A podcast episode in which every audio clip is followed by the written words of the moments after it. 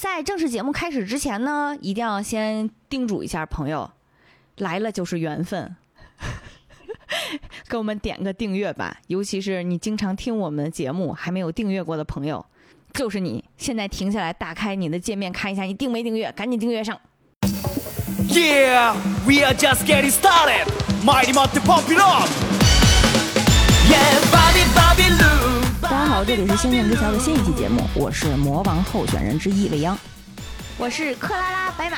我是艾梅丽蔡小阳，我们今天又请到蔡小阳给我们主讲这部作品，名叫《入间同学入魔了》。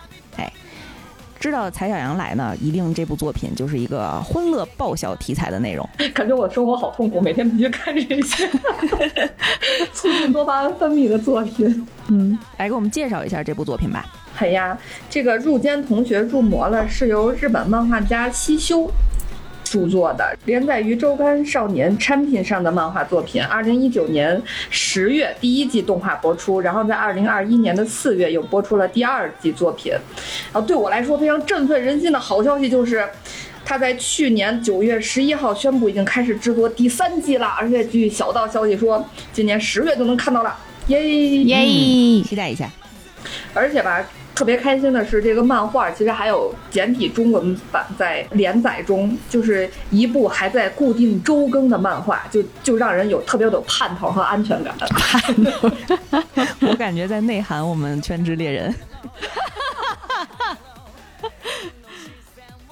然后说到这个动画呢，就是总结来说吧，就刚开始看，我觉得他就是开头就是要狗带，然后转折来的有点快，剧情好像是在想象之中，然后他笑点又有点在意料之外。他，你们一定要持续关注，我觉得蔡小阳迟早一天要上春晚。愣是没听懂这部片子是个什么类型。然后我们说一说这个剧情啊，说先说我们这个男主男主角，他叫铃木入间，也就是这个入间同学的名字，他是十四岁，他呢就身世吧还比较凄惨，就是从小就是父母呢非常的渣，就是怎么个渣法呢？就是啃娃。就是作为对，就是作为一个老母亲吧。虽然我也在非常累瘫在床上的时候畅想了一下，哎呀，我的儿子我三岁我就教他刷碗，七岁他就能做饭，然后。然后呢，娃他爸是一个资深 PPT 纺织男工，然后 有时候也会说，什么时候他能给我做个 PPT 呢？这个啃的有点狠了呀。但是我们这就是开玩笑畅想一下，但是万万没想到，真的有父母他就是这么干的，这就是入间同学的父母，他们俩吧就啥也不干，就吃喝玩乐。小的时候呢，就让入间干各种家务，然后等入间稍微大一点呢，也不怎么去上学，就是去做各种各样很辛苦的工作去供养他们。这个真的是个爆笑剧吗？我怎么听起来属实有点开始生气了呢？对，然后接着说啊，有一天这个入间正在做的这个工作是什么呢？他就在一个金枪鱼捕鱼船上，然后工作，然后这个船特别颠簸，所有的大型金枪鱼，嗯。都从船上的那个货架上往下掉，然后在这个危险的时刻呢，突然出现了一个恶魔老爷爷，然后他一下就把入间给绑起来了，然后就飞到了天上，就说：“我现在就要带你去魔界，也就是魔界，就是恶魔生存的这个世界。”然后入间就说：“我为啥就带我去魔界了？”老爷就说：“嘿嘿，你父母已经把你的灵魂卖给我了。”不是。前面不是还啃娃吗？这现在就卖了，一啃到底了。谁呀？这是杀鸡取卵呀！然后呢，于是入间就被绑着来到了这个恶魔爷爷这个黑暗又阴森的城堡里，就马上就要被吓死了。这进度有点快呀，这五分钟呢，男主就死了。对，就觉得自己这次真的就要领盒饭了。然后没想到，这个恶魔老爷爷突然在他面前单膝跪地说。入间君，你愿意做我的孙子吗？是不是转圈来的有点快？老来求子是吗？这爷爷还行，我本来以为是要求婚的，然后就各种那个理解。然后就各种装可怜，说：“哎呀，你看我这么多年一直都单身。”然后爷爷这时候就开始装可怜，说：“哎呀，我真是一直单身这么多年，就想要个孙子。”然后你看，你听听，他是一直单身这么多年，这不是求婚吗？说别人都有孙子可以炫耀，我说我好羡慕呀，就答应我吧，行吧行吧，我就很宠你的，你要什么我都买给你。不是，我特想知道他就不想先要个儿子吗？都对呀、不是你先要个老婆，咱们用正常的方式繁衍。催生，要个儿子你得还得催生，你这个孙子一步到位。他真就只想要孙子本孙是吗？中间一概环节不要中间商。是我现在都怀疑是字面意义上的孙子，还是 想干嘛了？然后入间就很懵，说这不都卖给你了吗？这还征求我同意呢，还能我那我可以不同意吗？然后这恶魔爷爷就说。嗯，我是可以尊重你的想法的，你不同意你可以和我说。然后入间吧，他的人设是一个超级老好人，就完全没有办法拒绝别人的请求。但是这时候也想，就是再老好人，这种请求也还是会拒绝的吧。然后就听这时候就听恶魔爷爷说：“拜托你就当我这个时日不多的老头子，求求你了。”哎呀，然后入间最听不了的词语排行榜就是第一，求你了；第二，帮帮我；第三，拜托了。一下中了两个词儿，在一句话里。不是这爷爷是不是调查过他这个禁忌词语定向狙击，然后直接就签订了这个爷孙契约，就爷孙了。爷孙契约，听着特别像我们跟甲方签约签的合同呀。然后就在入间以为自己被这个恶魔控制的悲惨生活就要开始的时候，突然这个恶魔爷爷爷一下就变成了宠孙狂魔，就是豪华房间安排，高定衣服安排，五万平米大床安排，恶魔学校入学名额安排，而且现在爷爷还缺孙子吗？孙女儿？咱不都是刷这个还缺孙女儿吗？然后入间就又傻了，说这咋还得上学呢？怎么到哪儿都逃不了上学呢？爷爷说没事儿，你别担心。虽然吧，我们这恶魔学校没有人类入学的先例，但是只要不暴露你是人类，你就不会被吃掉的，你别担心。爷爷心事挺大的。他在呃也那个入间同学在人类世界，他不是没上成学吗？是吧？爷爷是发现了这个九年义务教育的漏网之鱼，过来拯救他了吗？然后入间就崩溃了，说上个学风险这么大呢，还可能被吃掉呢。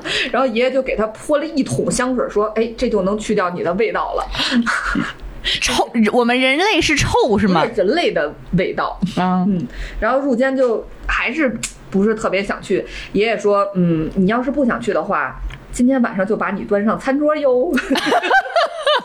他要是先说这个，都不用提什么拜托了，求求你帮帮我吧。你不去就被吃了。感觉就是那种你不听话就老妖怪把你抓走了。我就是那个老妖怪哟。然后这样入间就即将开始他这个意外频出的入魔生活。啊，所以这个入魔讲的就是他进入魔法学校，跟我们上一期节目连上了。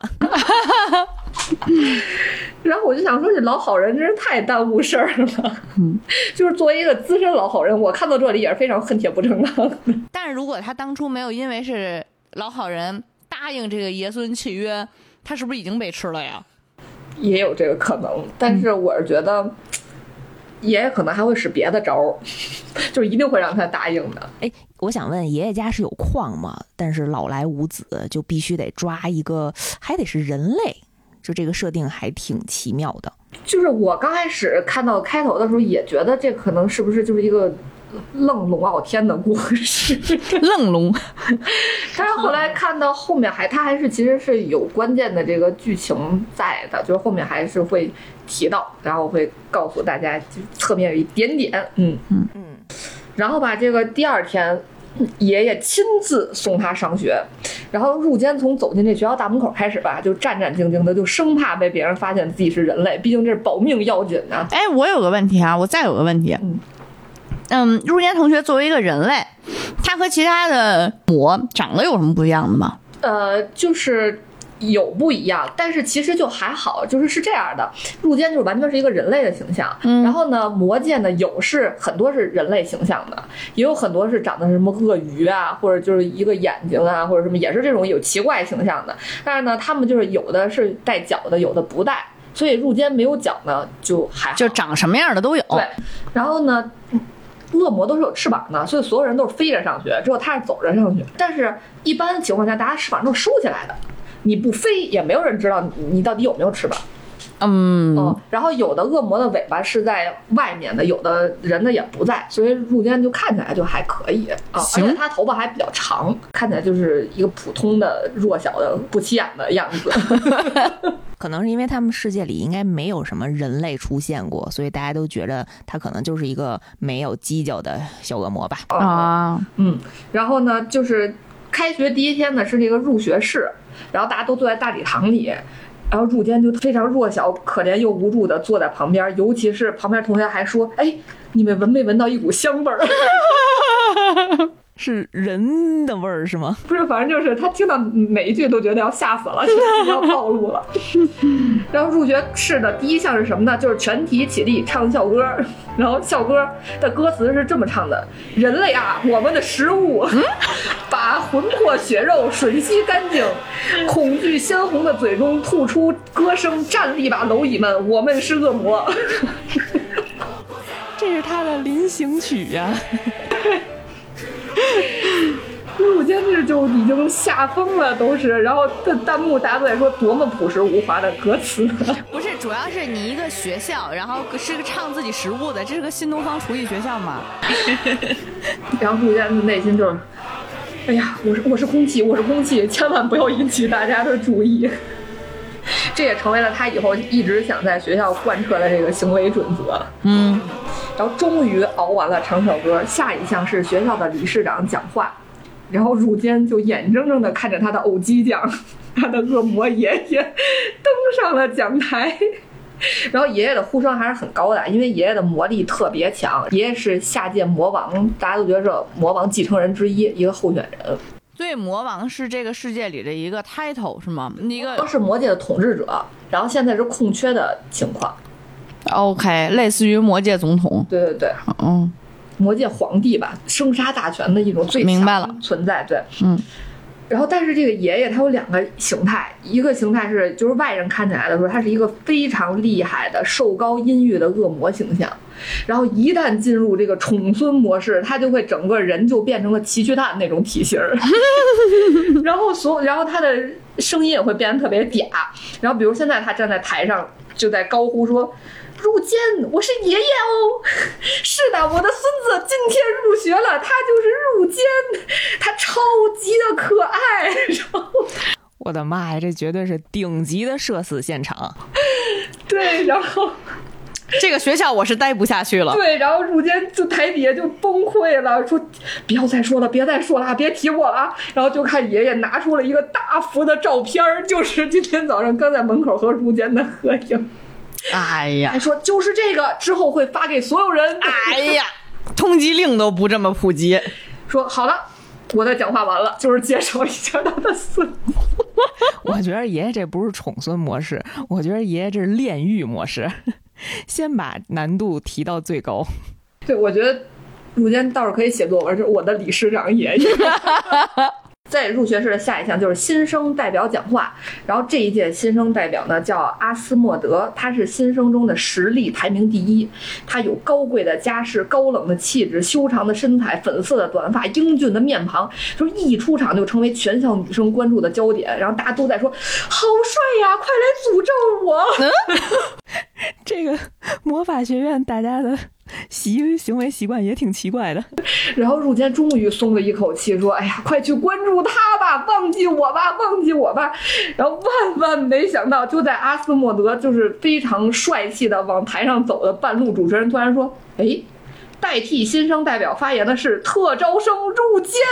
”然后感觉入间的内心就是听我说他妈的谢谢你。不是他爷爷就一一丝一毫一毛都没有想到这个影响不好吗？可能因为爷爷是理事长，爷爷不管呀、爷爷就跟给大家遛个动物一样，给大家遛出来了。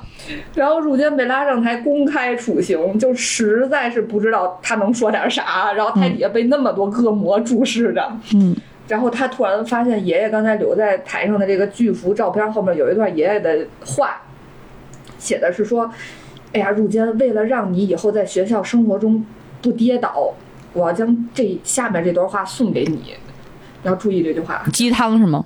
然后是一个咒语，类似咒语一样的东西。对，嗯入间想，真是没啥能说的了，我就念这段话吧，反正也能说点啥，是吧？然后他就深吸了一口气，就开始念阿贝路哈克塔尔多塔利。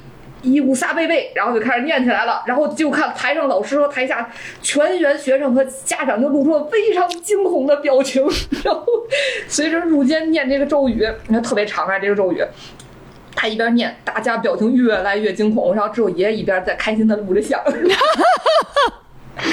然后等入间全部念完之后，台下爆发出海啸般的欢呼，大家就哈哈，就这样觉得他太帅了，就这种。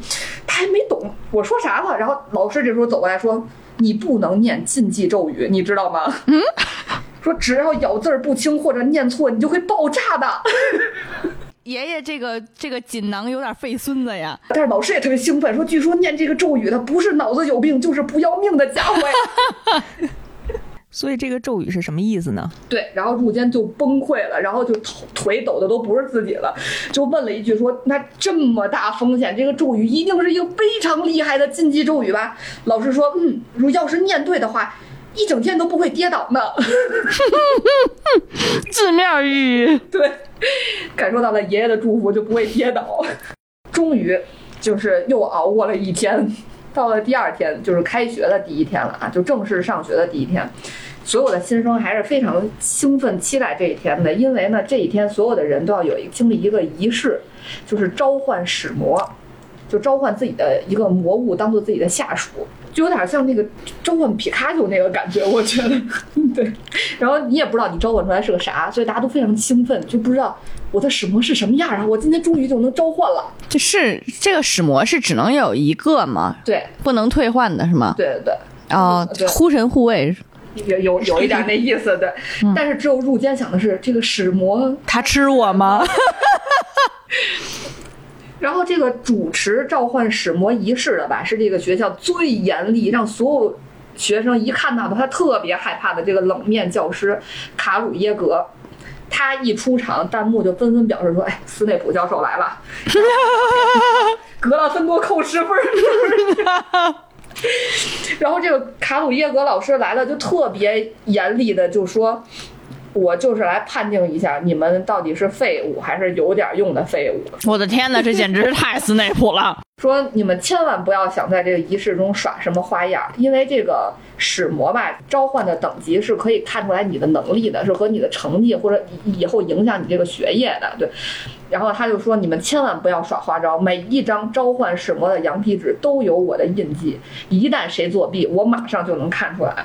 如果表现不好，马上就会被开除。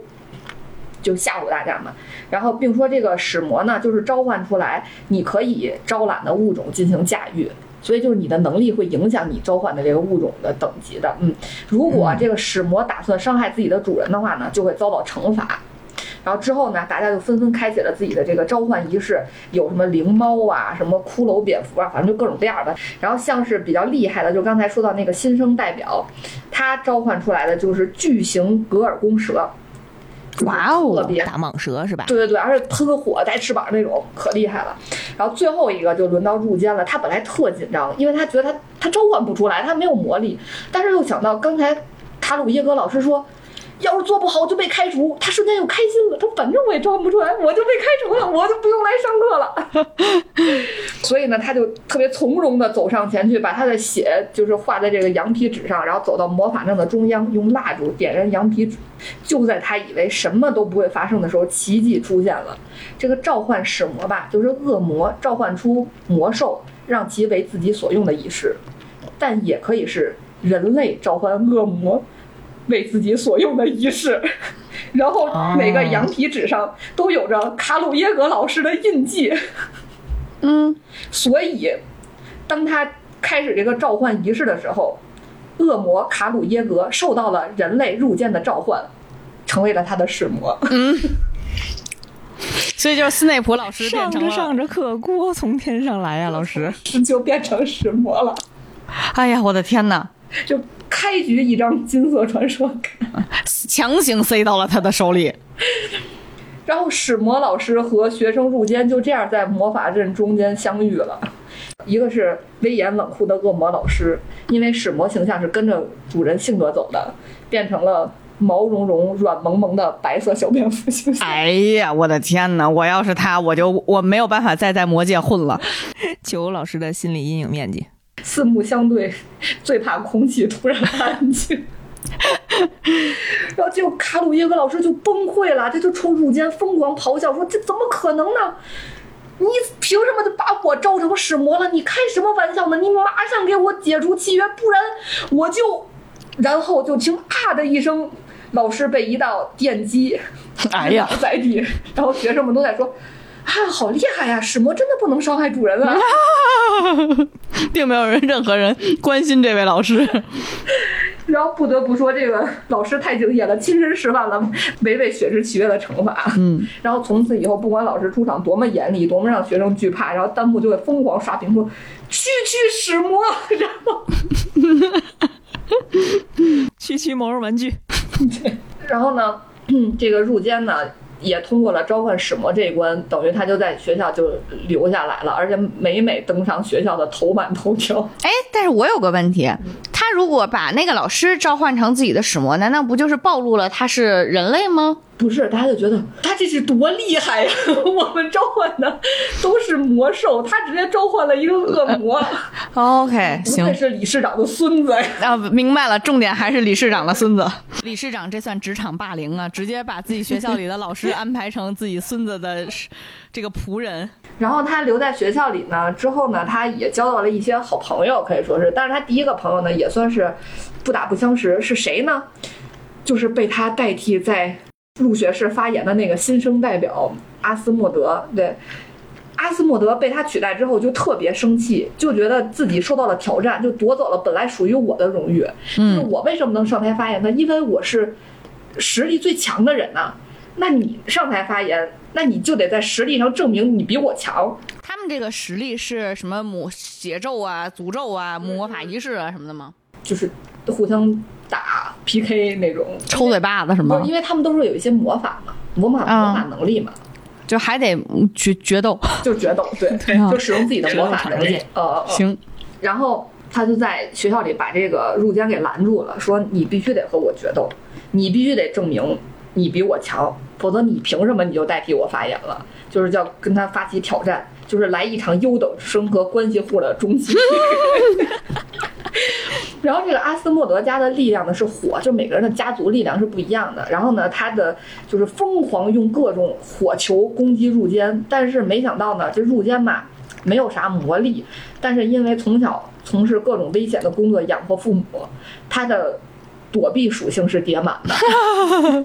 技能点儿全点躲躲闪上了是吧？对对对，然后就是叠最后的甲，挨最毒的打。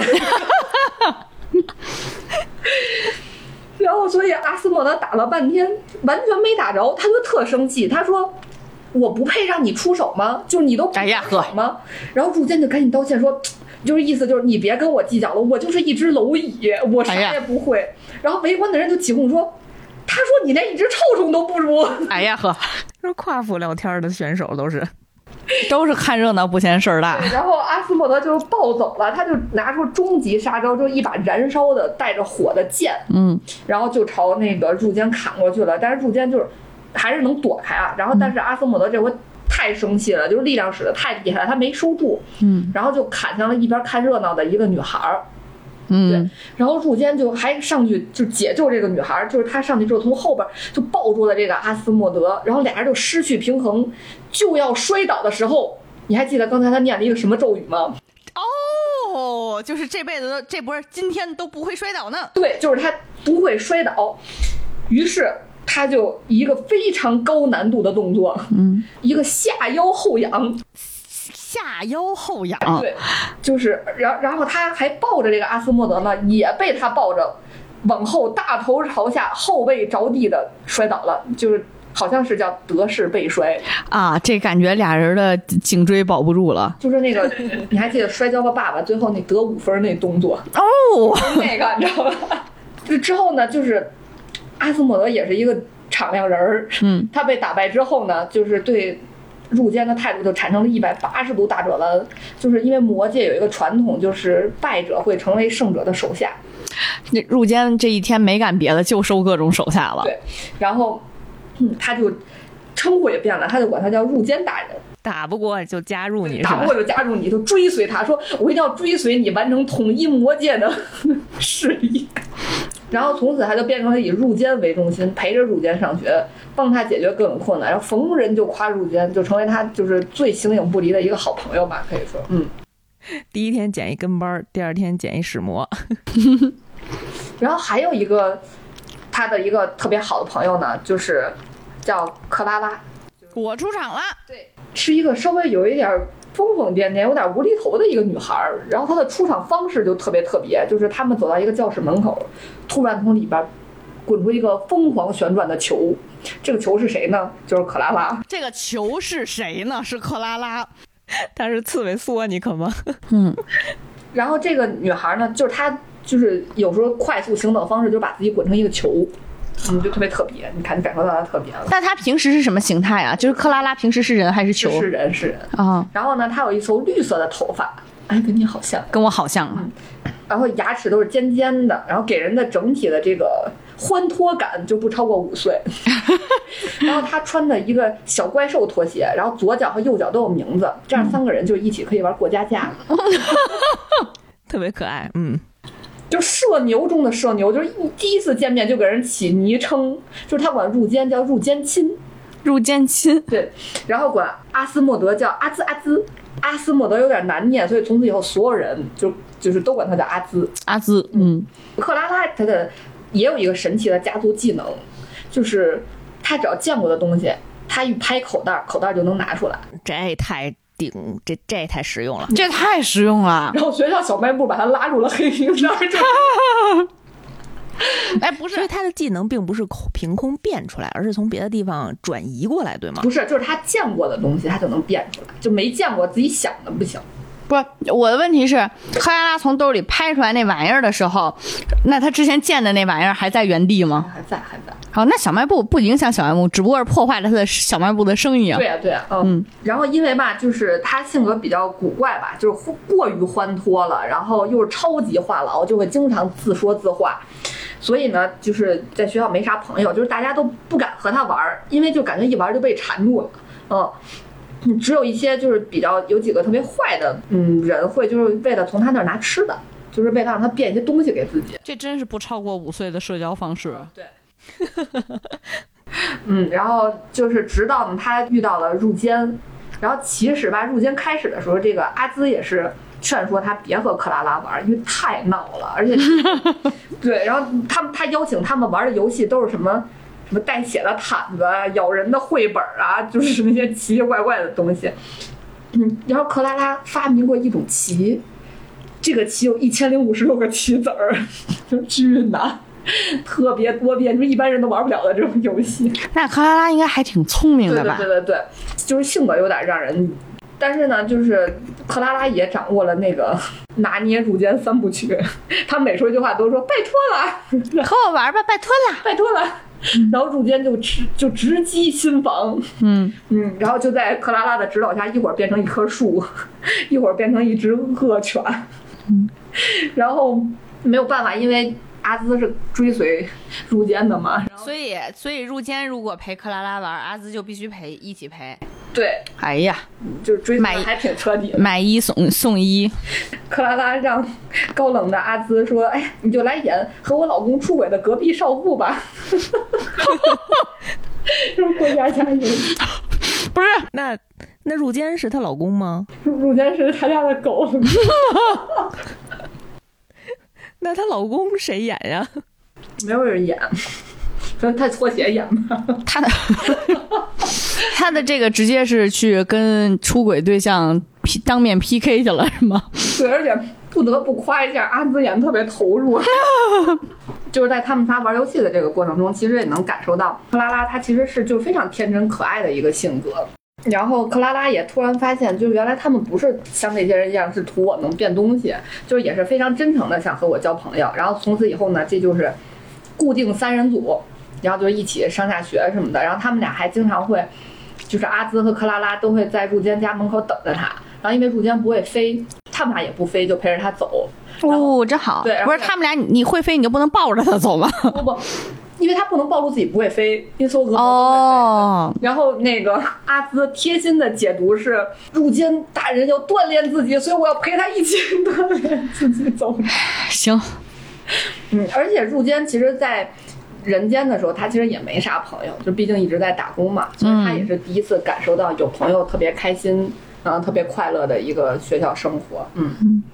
然后接下来就有点不一样的角色要出现了，嗯就是我说的这个角色叫艾梅丽，然后她是这个学校的学生会长。然后在说她之前呢，有一个剧情的前情提要，嗯，就是恶魔是分位阶的，就是你魔力越强，你的位阶就越高，从一到十，十是最高的。然后像那个史魔老师他是八，就非常高了。然后爷爷呢是九，但是据说爷爷是到十了，只是爷爷不想当魔王，因为到十十就是魔王的那个位阶了啊。怎么能判定你的就是新生的位阶是什么呢？搞了一个飞行比赛，就是从一个地儿就穿过一个特别危险的、充满危险的山谷去，然后飞到另一个地儿，然后他们所有人的这个表现吧，都会被一个。叫这个未接猫头鹰观察大家的表现，然后猫头鹰前面有一个像袋鼠一样那个袋子，然后每个人就会伸手进去拿一个自己那个未接的牌儿，就是你是几阶，就直给你定好了。嗯，这嗯这个这个流程有点草率，听起来就跟就跟抽奖一样，从袋子里抓。然后入监呢，手伸进去之后呢，没有未接牌儿，然后戴了一个戒指，他是魔王了是然吗？后猫头鹰就飞走了，然后大家就震惊了，说那个戒指。然后这时候有一点就是能看出来爷爷为什么要去选入监，对，发现他天赋异禀是吗？？因为是这样的，有一个学生就是他在家回忆了一下，就是下一任魔王的预言，就是因为魔王空缺嘛。然后有一个关于魔王的预言是这么说的：说出生在七月底的孩子，说他将众生收入麾下，来自异世界，右手戴着金色的所罗门之戒。哇哦！哇哦！那妥妥的呀，来自异世界，现在戴着戒指，但是这个跟跟跟爷爷选他有关系吗？就是爷爷可能知道他就是那个预言中的那个，所以爷爷特意去选了他。OK，就是爷爷是目前就我分析是这样的，因为爷爷肯定是有目的的选择了他，嗯但是因为刚第二季，行好，嗯嗯，然后这个戒指有一个什么特点，就是它需要吸收大量的魔力去供养它，不然它就会出现一个恶魔的形象，然后发出嗷嗷的震聋、震耳欲聋的这狮吼功吧，这可能是，然后全场大家就被震懵了，然后这时候还是爷爷出来，然后爷爷特别厉害，就是给这个戒指喂了好多魔力，嗯，然后等于入监就拥有了这个戒指，等于这个戒指其实也是帮助他在学校生活一个很重要的一个神器吧，戒指听着是个活物啊，嗯，反正后面活了，反正现在还没活。对，嗯，就比如说呢，在他们上这个魔生物课的时候，就是魔生物课，对，就是生物课，但是前面加魔就是魔生物课。喝茶前面加魔就是魔茶，就是就是这样简单粗暴的。行，这课上的真糊弄啊，不是我说。然后呢，就是这个课里是老师是让大家用魔法让植物开花儿，然后需要你在使用魔力的同时，想象一下自己花那个样子。而且呢，每个人的花儿都可以体现自己的魔力形态。比如这个阿兹同学，他家不是这个以火为那个能力的家族嘛，他的花瓣儿每一瓣儿都是火，我好中二啊，这个 然后特别好看，然后被跟他作对的同学一桶水浇灭了，说花儿是要需要浇水的呀。离谱。然后克拉拉她特别无厘头，她那个花儿就是嗯，感觉看到了一幅毕加索的画儿，嗯，因为他们这个班是那个问题儿童班，就是每个同学的特色都非常明显。比如说一个同学，他家族的能力就是悄摸的摸别人东西，啊，就是神不知鬼不觉的拿走你的东西。对，所以他的花儿全是宝石珠宝。我以为全是手呢。然后还有一个同学，他的爱好是各种大姐姐，然后所以他的花儿都是马赛克。离谱。然后还有一个同学，他就是每天都戴着眼罩睡觉，所以他的花儿就开出了就是一朵云，就躺在上面睡觉，就、是他的花儿。然后到了入间的时候呢，他就觉得，哎呀，反正我没魔力，我也看不出来花儿，他到底有没有魔力啊没有啊？魔力，他完全没有吗完？全没有魔力，那这一会儿戴戒指，然后一会儿又就是戒指有魔力，他没有魔力。然后他就想说，虽然我没有魔力，但是如果能开出一朵花儿的话呢，我希望是一种非常温暖的、美丽的花儿。他想象的就是那个樱花。于是他就把手放在这个植物上，然后说出了咒语，然后万万没想到，他的戒指魔力出现了。嗯，一个巨大的樱花树冲破了这个教室，然后长在了学校的这个塔楼上面。然后他赶紧给他爷爷打电话说：“怎么回事啊？”说爷爷说：“哦，我忘了跟你说了，你千万不要使这个戒指的魔力。谢谢爷爷，听我说，谢谢爷爷。”然后陆坚就把电话挂了。嗯，全校都轰动了，说：“好美的景色呀！”说。从来没见过这么美的花儿，然后于是大家纷纷都坐在这个樱花树底下开启了茶话会。哎呀，想想就觉得应该挺开心的。对，然后这个时候我们要说的这个学生会长艾梅丽就出现了。她看着窗外的这个大家都在赞美的美丽景色，樱花树，她就说：“这是一个人类人间才有的树。哦，天哪！嗯，然后他学生会的人还在说：“难道会长真的相信有人类存在吗？”另一个人说：“怎么可能呀？人类就是迷信呐！”就感觉就是我们聊到鬼，可能是这样。我们聊到魔鬼，觉得是都是迷信啊。对，但是只有这个艾梅丽知道人类是真正存在的，因为他们家有一套代代相传的禁书，就是来自于人间，记录着人类的事情。就只见他进入了这个密室里，然后拿出了一本禁书，投入的看着。这时候照到了书的封面，写着“初恋记忆”。是的，是一部少女漫画。就感觉是晋江文学城，流落民间。然后里面吧演的故事是一个女孩在楼道里跑着，然后不小心撞到了一个男孩，两个人就这样浪漫的开始了相遇相爱的故事。这就这还代代禁书呢。然后艾梅丽一边看一边就想：哎呀，不愧是禁书，这么恐怖的力量，这个女孩就撞一下就爱上这个男孩了，这就是人类的魅力吗？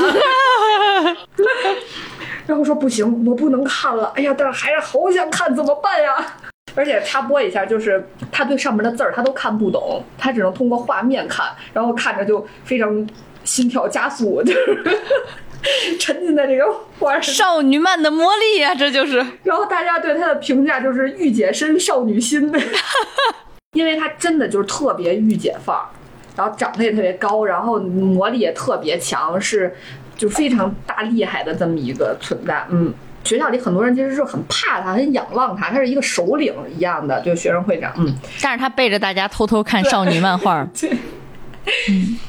然后他吧还是忍不住没把书放回去，他就偷偷藏在衣服里想带出去，结果太紧张了，紧张的他和拿着好多东西的入监就在楼道里撞到了。我这一幕好眼熟啊！对呀，两个人完美的就是还原了书上的内容，然后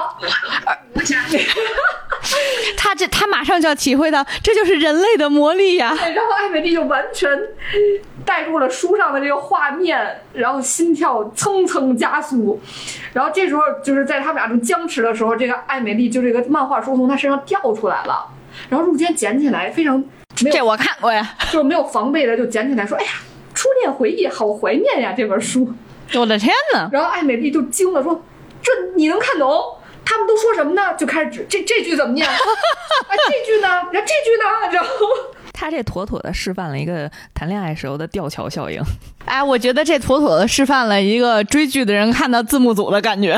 对，然后他一把薅住入间，就给薅进了学生会长那办公室。然后入间这才后知后觉反应过来，就完了，暴露了，我被发现了，怎么办？他要被吃了我吧？我就危险了。结果迎接他的是点心和茶。然后从此以后，他就多了一个新的工作，就是给学生会长念少女漫画，就是成为了汉化不是魔化组兼人形有声书。然后艾美丽当时刚开始还想着说不行，人类怎么能出现在魔界呢？我得给他举报了，就给他说把他交出去。他后来想了想，就是嗯，要不然等他念完这套书呢。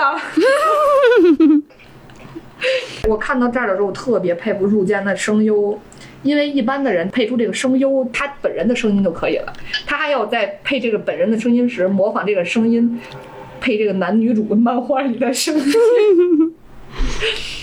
然后之后呢，就是怎么说，从念漫画开始吧，然后他们俩就接触就变多了，之后就产生了一些，嗯，就是你也知道这个故事的开头，嗯，然后这个故事的结尾，我也知道这个人类的魔力。人类的魔力，对。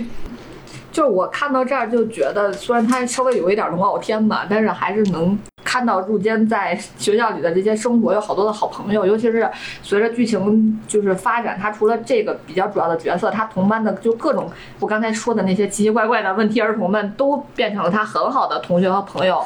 之后就是也让人特别回忆起，就是学生时代就是有一些好朋友啊，大家一起度过的开心的学校生活吧。嗯，就比如说我和。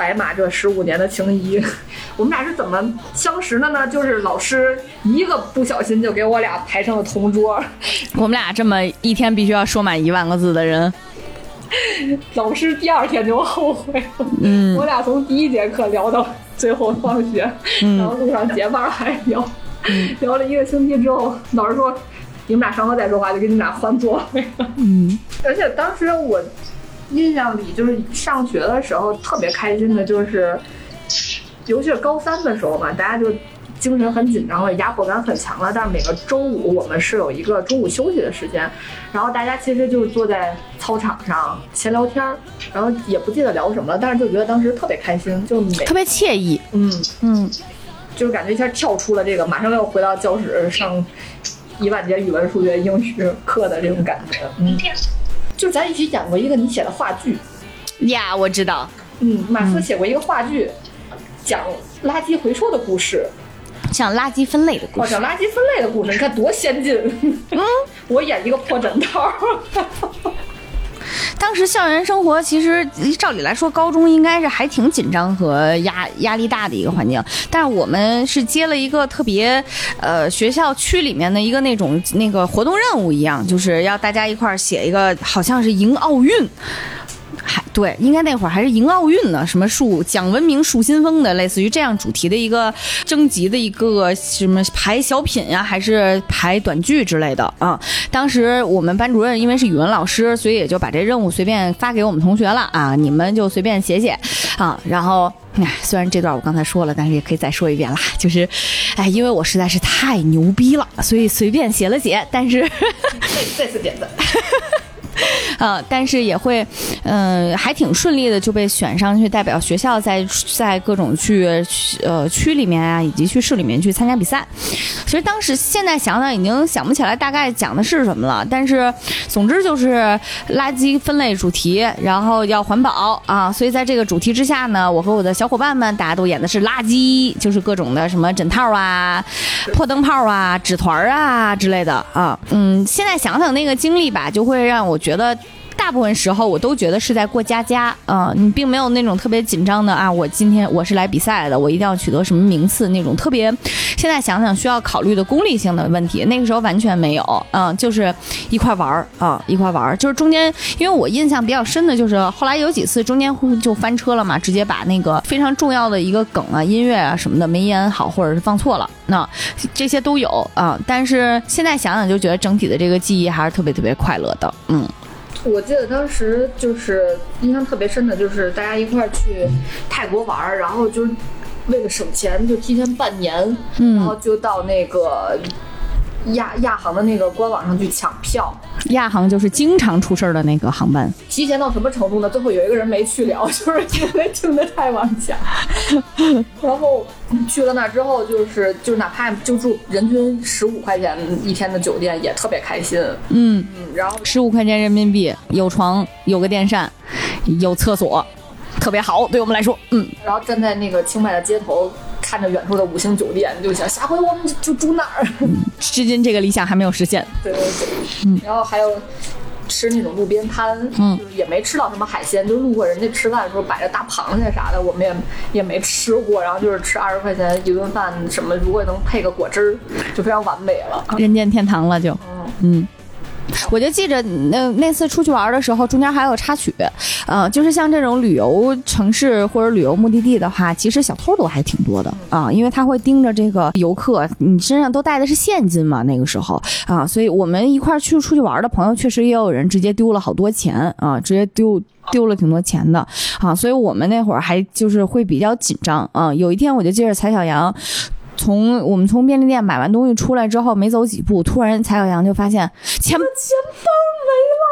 对，这钱包没了，然后所有人都非常的惊慌啊，然后就赶紧到处去找，到处去找，最后是不是落在便利店里了？然后他还还给我，对，然后他拿着钱包出来的时候，就整个人就是就是点亮了人生，然后就是因为那会儿就是泰国的街头的蚊虫苍蝇什么的特别多，他当时轰苍蝇的时候都说起开，讨厌的小苍蝇。哎呦，不得不说，蔡小阳这人品真是太好了。嗯，哦，真的是哦，不对，他说是起开，可爱的小苍蝇。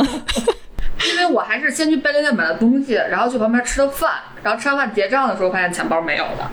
嗯，我觉着啊，这个旅行啊，主要是不在于花多花少，还是在于跟你同行的那个人是谁。嗯，对，就是好多经历还挺开心的，比如我们走在住的地方有一棵椰子树掉了一个椰子，嗯，好像是白马吧，非要把椰子带回去尝一尝是什么味儿。开启了他万有引力的思考。我们还特意买了把刀，就为了削那个椰子。真的吗？哦，然后后来发现可难喝了，感觉椰子可能还是得有品种，还不是随便哪个椰子都能。听起来是我干得出的事儿，但是我确实没印象了。然后比如去浮潜的时候，我们俩就是坐在船上的时候，就看见对面有几个女孩子穿那种连体的，就全包的泳衣，我们还嘲笑人家说：“哎呀，穿这么多一点不美。”我们就穿上比基尼那种，然后在水里感觉互相觉得自己是啊，我是美人鱼，就是。然后当当天晚上全身晒爆皮，疼的躺在床上醒来的时候，就想到人家穿全身的衣服是多么明智。对 我觉得就是一些就看起来很小的事情吧，就是只是因为和彼此在一起，就变成了很开心的回忆吧，就嗯，幸福的羁绊。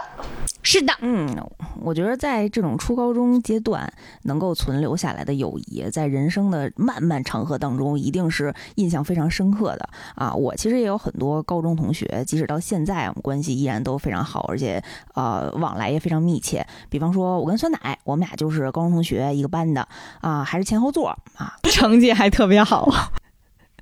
我们俩那时候虽然是前后座，但是不怎么上课说话。主要是酸奶定力比较强，我是属于可能跟同桌别人说话的嗯，啊。然后还有之前也来过咱们节目录制的妖总啊，我那那我们俩可能是上课说话的那种类型。嗯，所以我特想采访一下你们俩，作为一个社牛和一个社恐，就是你们俩这段亲密的同学关系是一定是白马先递出的橄榄枝，对吗？我有印象的一件事情是那个时候，当时。呃，作为一个社牛，我其实觉得有责任、有义务去和同学建立比较好的一个关系，然后再加上可能当时感知到了这个人他有点社恐，啊、所以我印象很深，因为当时嗯，蔡小阳说特别喜欢吴奇隆，嗯嗯，对吧？他嗯，但是后来我才知道，他那个他那个喜欢是真的是巨喜欢呀，就是家里贴一墙的那种啊。然后我当时应该是为了递出橄榄枝，说：“哎呀，我也喜欢吴奇隆。我被骗了，我真的这么多年都以为他喜欢吴奇隆这个骗。现在绝交还来得及吗？不不，我嗯长得长得帅的我都喜欢。他多真实呢！他还去陪我看了吴奇隆新上映的电影。那电影挺好看吧？是吴公莫公吗？对，对，那电影挺好看的。不，我我的点是，我觉得和别人建立好良好的关系，然后接触他喜欢的事情，是一个很好的一个事儿啊。嗯，我也记得我高中的一些好朋友都是，嗯，反正我搭讪来的，一般都是看人家看什么漫画书呢，然后我就会凑过去说，哎，我也看过这个。你看看，你看看未央也这样。我即使到现在新同事来了，然后基本上还都是我主动去做的那个破冰。我也是啊，啊！我一想到我马上就要入职新公司，我整个人的社恐就犯了。没事儿，你们公司一定也有这样的社牛主动会跟你搭讪的。是的，现在他们都是社牛。我觉得社恐同学的一个行为，就是在人群当中告诉大家我是社恐，需要一个社牛来拯救我，对吗？主要我和白马的这个还建立的比较容易，是我这就前五分钟社恐嘛，嗯，发现他特别能唠之后。就是那时候甚至都是小女生嘛，可能会破冰更好一点。而且我是熟了之后，每天必须跟你说过一万句话那嗯。你看，虽然说入间，我觉着他在人类社会当中也是一个社恐吧，但是他进入魔界，嗯，他变相的也变成了一个社牛了。他可能是被动的接纳了很多这样的好朋友，但是也是真心换真心吧。他身边的这些朋友们对他都还挺好的。对，而且上学的话，不仅是有这种好玩的事儿，或者有好多小伙伴，主要吧上学嘛，你得学习，你得想办法提升你的阶位啊。嗯而且他们尤其是入间，他是一个。大胃王，然后食堂里给的菜是按阶位，能吃的更好一点。这也太残忍了戴。这戒指是得是什么饭量啊？嗯，就是入监，因为他没有从那个猫头鹰那儿拿到那个未接那个牌儿，所以呢，他最后被定成了一阶，就第一级，就最低的那级。但不是这哦定阶的这猫头鹰怎么这么不懂事儿呢？这难道不应该他谁给他定的阶？这难道不应该直接给他按照魔王处？综合考量。爷爷是理事长都不好使，你今天怎么着你也得是个一阶。嗯嗯，主要他那时候还没有特别展现他的能力，啊他展现出来都是什么破坏校园规则呀什么的。嗯然后他就想想办法，就是想升到二阶。然后这时候那个优等生阿兹就给他想了一个办法，说马上就要到一个考试，叫处刑预炮，说你只要取得好成绩，就有可能就升一阶。处刑预炮是哪几个字？啥都没看。刑就是处处以刑罚那个处刑，嗯预炮就是先白玉火炮，处刑预炮。哦，我以为是处刑之前先给你泡一泡，泡发了就方便处理了。那这个考试具体是考什么呀？这个是这样的啊，也特别逗。处刑预炮是以曾经发生的恶魔领地争夺战为原型发展出的考试，是一种以血换血的死斗。这个考试啊是分组的决斗，嗯然后最原始的时候，他们互相投掷的那个东西是一个咬住就会把别人撕碎的一个武器，但是呢，由于过程太血腥了，流血受伤太多了，所以他们互相投的这个东西就变成了球。嗯。嗯，然后原来不是说它是争夺领地爆发的考试嘛，然后现在因为经费和时间的原因，考试的场地就变成了在地上画出左右半场，嗯嗯然后两组人呢分别在左半场和右半场呢互相扔这个球，被球打中的恶魔呢就去场外，但是呢，如果你拿到球打中敌人，就可以再回到场内。这是它的规则。说完之后，这个阿兹和克拉拉就陪入间玩了一会儿，然后入间非常欢乐的玩了十分钟，就表示这他妈就是躲避球啊。嗯 不过他随即也开始就想说，哎呀。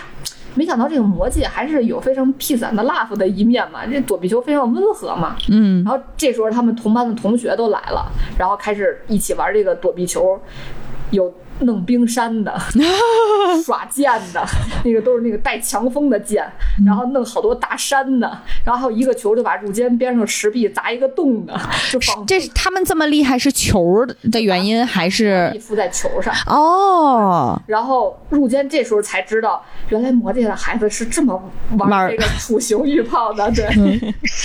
所以他就想，这这是我练练就能赢的，没办法，还是回家去做这个考前突击训练，这高估了努力的重要性啊，有点儿。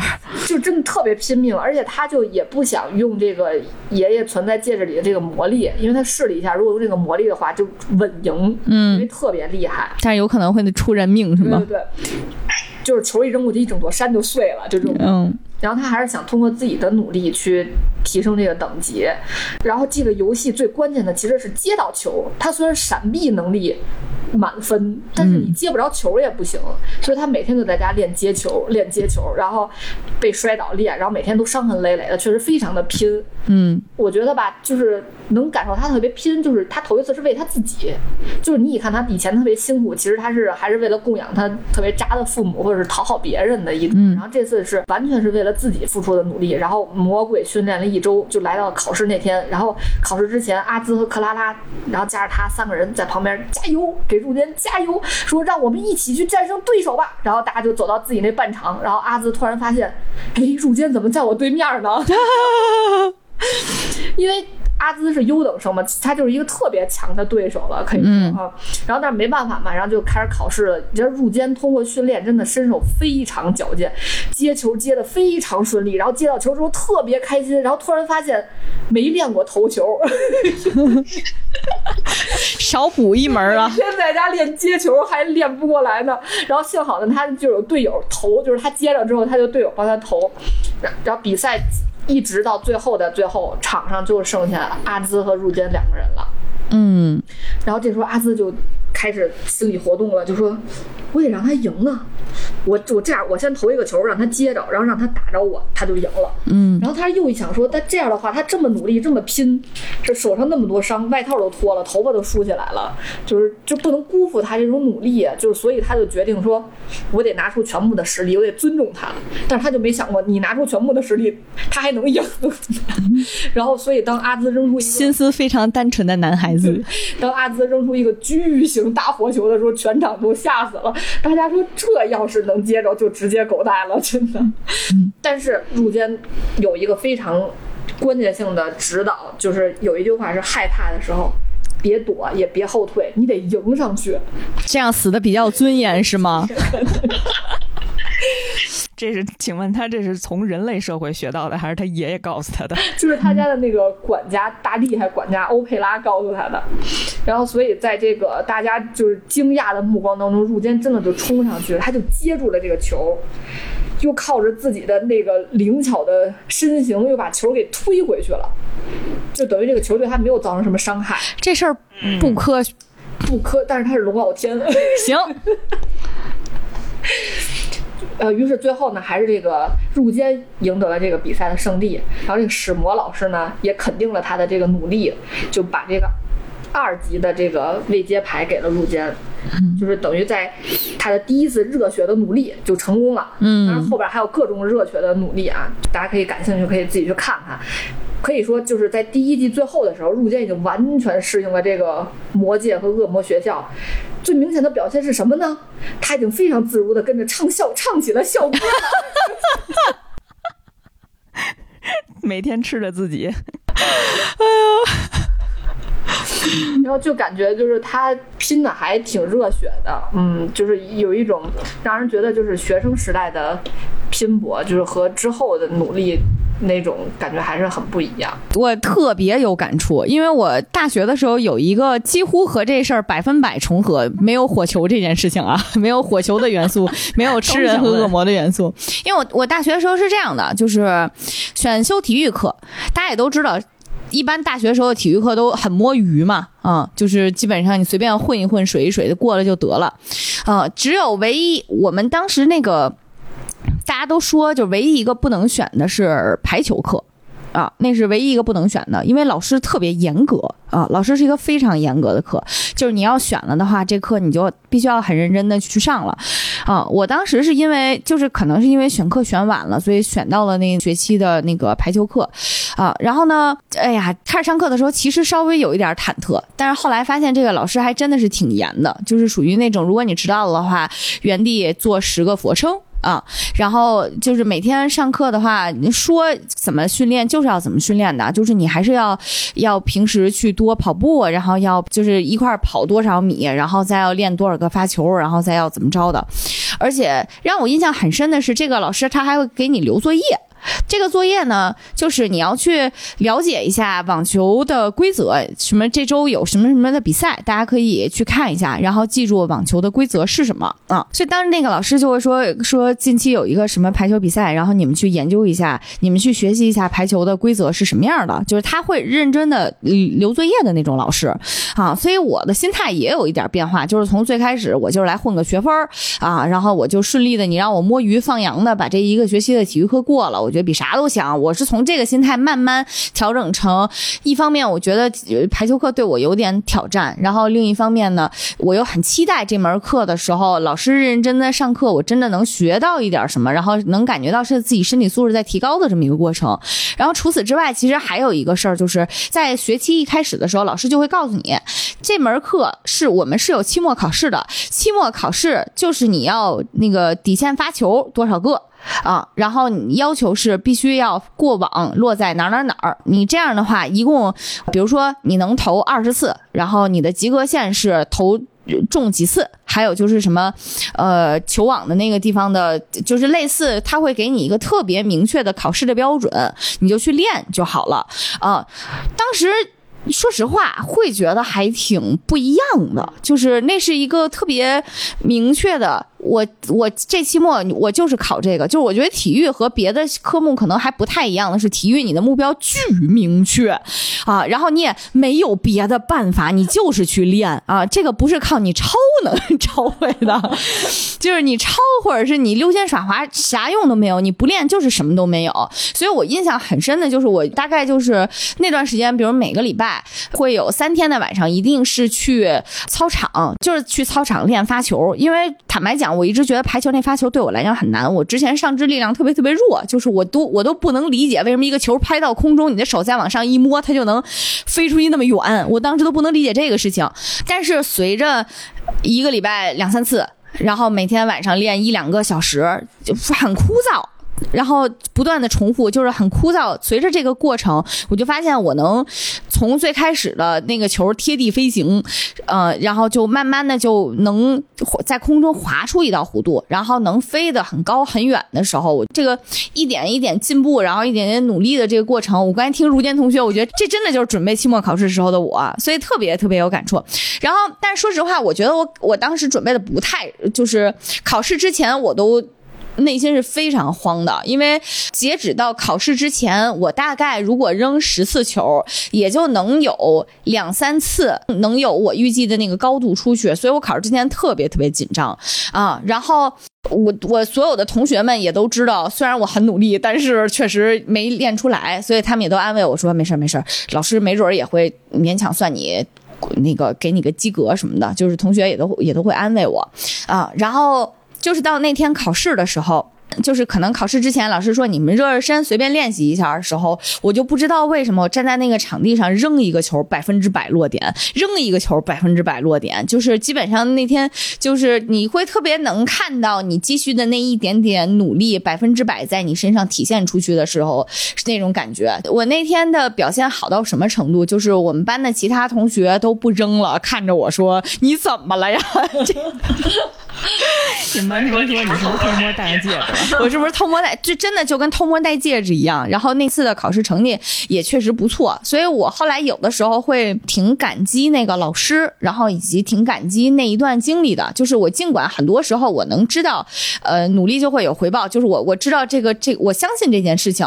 但是体育训练是真真正正的，你能特别清晰的自我感知到，然后付出多少回报多少的那种感觉啊，会。我就是入间同学呀！我当时觉得，说到这个学生时代的拼搏啊，因为最近呢，我们那个熟悉的朋友都知道，我们其实是有一个小小群，然后这里面都是啊一些学生朋友们。然后最近呢，也有一些学生朋友们来问我，就是可能在不同的年级，呃，在学习方面有什么建议啊？但我每次给大家提建议的时候啊，我都比较。犹豫，比较纠结。一方面呢，是因为我确实不知道现在大家呃教科书上教的是什么内容了啊，不知道现在大家是什么进度啊。另一方面呢，我就觉着，哎呀，用一句老话，就是以大家现在的努力程度，完全没有办法提到天赋和方式的问题。哎，我觉得方式还是挺重要的。啊，对，就是说天赋吧。不是，我觉得你得先努力，才能找到适合自己的方式。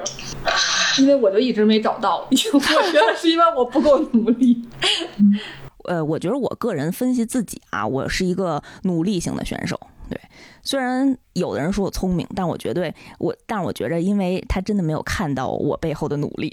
我记着未央央好像之前说过，就是类似于临近高考前，家里所有地方贴的纸条上，每个东西的英文名字他都写了。对，其实不只是英文名字啊，就是我会把我没有记熟的一些考试的要点写成那小纸条，然后放在我目所能及的我们家全部能贴东西的地方。当时我的效果就是，我冲左边睡，我能记三个要点；我翻身冲右。边睡，哎，我又看两个新的要点，你可卷死了！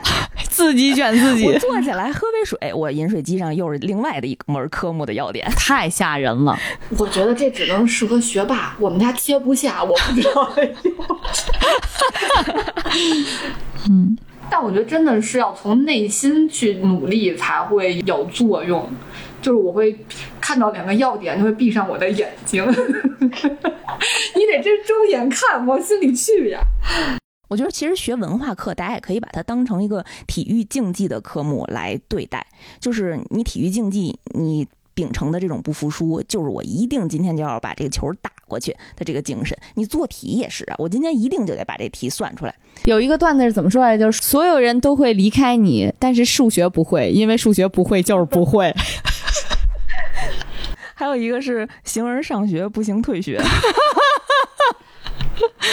啊，我当时就，嗯、我当时听的最多的一句话就是，呃，有的人考一百分儿是因为他只能考一百分儿，有的人考一百分儿是因为这张卷子只有一百分儿。我当时的环境就是我身边全都是这张卷子只有一百分的那些同学，所以留给我剩下的就只有努力了。我觉得央刚才说的特别对的一点就是，其实你真的就是要自己内心就去努力。我就要做对这道题，就是我今天必须把这个背下来，要不然就不睡觉。因为比如说，好多时候是形式上的努力，比如我也可以贴一墙要点，但是我真的走过去我就不看了。但是我觉得我好努力呀，你看我这一墙要点，所以就没啥用。我觉得还是得从心里去知道怎么去吃苦去努力。嗯。嗯，还有一个，嗯，我我觉得，反正现在回忆的时候会，包括我自己，然后也包括有一些小朋友，我觉得大家都有可能会陷入一个 差生文具多的一个 一个要一个陷阱，就是我要为了这个学习去努力了，我先买一特漂亮的铅笔盒，它有一万个收纳功能，能把我的记号笔和那不就是我？能把我的什么记记号笔和什么自动铅笔全都放在一起，我觉得这个可能是套用雷军老师一句话，就是不能用战术上的努力忽略战略上的懒惰。嗯，对，所以有的时候会听说大家在讨论呃努力和什么方法的这个区别的，或者说哪个更重要的时候，就会觉得其实都挺重要的啊、这两个是缺一不可的关系。嗯，但是在实际当中呢，又是一个非常微妙的，需要自己把握，就是你在正确的方向上，然后在正确的用正确的方式去努力。嗯我我我觉得像入监那种，就是为了一个目标努力去拼的那种感觉，在学生时代还是挺常见的。就是我特别希望能把这种热血的那种中二感，然后延续到现在。就是你真的为一个目标发愤图强过，就是拼尽全力过，然后无论他最后结局怎样，你都会觉着，嗯，这段经历是非常难忘且美好的。所以呢，说回来啊，就是呃，在学生时代，咱们该学习呢也多多学习，毕竟后面有你写 PPT 的时候。我要换一个排球之外的例子，显得我好像这辈子就努力过那么一次。必须要讲一个毛毛野子了，好，我好像还真的没有什么特别量化的努力的例子。嗯，我记得毛毛也好像他有一段时间，嗯，毛毛也是一个非常奇怪的人，就是他一直相信人生的修炼奥义在于。饿其体肤，苦其筋骨，嗯、然后就是，嗯，一拳超人大家看过吗？就是每天我要跑三万米，我要我要我要做一百个蹲起什么的。他猫猫也有一段时间就觉得我还是得这么训练自己，所以他是坚持每天早上四点半起床，嗯，然后先做、先做一百个蛙跳吧，啊，然后还要再跑几公里啊，然后这样才能训，就是以这样的方式去训练自己的心智。嗯，但是我觉得能干出这种事儿的人，他的心智已经挺厉害的了。我觉得马上就要升级到坐在瀑布下面，然后打坐，然后净身，然后练功。嗯，他是子龙啊！他他真是子龙。嗯话说回来啊，我觉得并不是努力这件事儿就有就多对，就多政治正确啊！我甚甚至觉着就跟性价比一样，就这个努力这个词儿能等同于性价比，就是实在没得说这个人的优点了，你就说这个人特别努力。那完了，我连努力都没有，这。我觉得我高中最努力的就是为了不浪费粮食，每天努力的把难吃的午饭吃了。聊到最后，我们陷入了怀疑人生之中，就离谱。不是，其实我真觉得只有只有体育这种东西比较容易努，就是量化努力。比如说我上初三的时候考试要考立定跳远，我可能刚上初三的时候我只能跳一米七，因为我挥手带不动我的身体。然后，但是中考满分是一米九三。嗯，就这个差距还挺大的，然后就每天去跳台阶儿，就三节儿三节儿往上跳，然后一跳跳一节课，就是这种，最后真的能跳一米九三，就是这，我觉得这种才是就是比较能量化的。我呢，现在能想到的，我就是打塞尔达的时候苦苦命的努力练盾反，然后我终于能够靠盾反打赢一个半人马了。你跟姐夫的努力方向挺一致的。哎，那我量化一个文化课的这个努力的方向啊，比如说这种文科考试，其实说白了就是你看你的知识点的覆盖面，然后以及你对这个所有的知识点的掌握的程度。那其实努力的方向很简单啊，你就背书嘛。就那会儿我们就是把大字儿、小字儿几本书所有从头到尾，你直接说页码儿，我直接大字儿、小字儿给你全都背下来。然后当你滚瓜烂熟到这种程度的时候，无论这个题是怎么出，你都可以在脑内就是构建出来这个答案了。就听完这个，仿佛自己没有学习过。听完这个，我觉得这也不是一般人能用努力的方式，嗯，就比如说人教课什么，第高三上历史课本七十二页那行小字儿，就我们当时课间就这么玩儿。真的，未央央，你们这个有点儿有点儿烦，爸的这个，有点有点烦。我你是这样的，就是，但是我觉得毛毛也可能是这种人，因为我们俩有一次玩《哈利波特》里面那个魁地奇的那个游戏。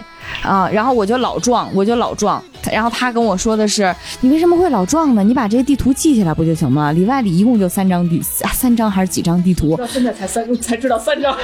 然后我直到现在，我我直到他跟我说，我才知道原来这个地图都是固定的呀。然后他还能识别出来，这是今天走的是哪张地图 玩的不一样游戏。啊。所以就是我在人间凑数的那些年，刚才我们讲的那些故事，差不多是动画第一季的内容吗？大概是第一季的一半。哦，那其实后面基本上都是他在校园当中发生的这些有意思、有趣，然后又打引号特别努力的 这种小桥段，不对对对，因为后面还会有更多新的同学啊，什么故事情节的出现，而且到第二季有一个小小的剧透，就是他黑化了一段儿，太好了，就喜欢看这对，个。特别帅，所以大家都觉得能再多留几集。然后这就是他的剧情就是还挺丰富的。嗯，我感觉听故事的时候，上一次遇到这种在一群奇奇怪怪的人群里面，想让自己变成一个小透明，想不受重视的这个人，还是齐木楠雄、齐木楠雄。灵能。我我可能可能就特别喜欢这种啊罗傲圈。那我们也特别期待一下第三季的动画啊！我也特别想知道，呃，陆坚同学到底他的真实身份是什么？就是他爷爷为什么一定要找这么一个不起眼的人类啊，来当自己的孙子？我也好期待啊！我本来看，因为他一集大概有二十三四集这样的，我一直以为看到第二季他就成魔王了呢，然后发现到了第二季刚升到第三节，好像漫漫长路。这给大长篇留下了很多空间啊。那我们有机会再跟大家分享后面的故事吧。行，那今天的节目就告一段落。听到这儿的朋友们，记得一定给我们专辑点上订阅啊，不要取消，一定点订阅。「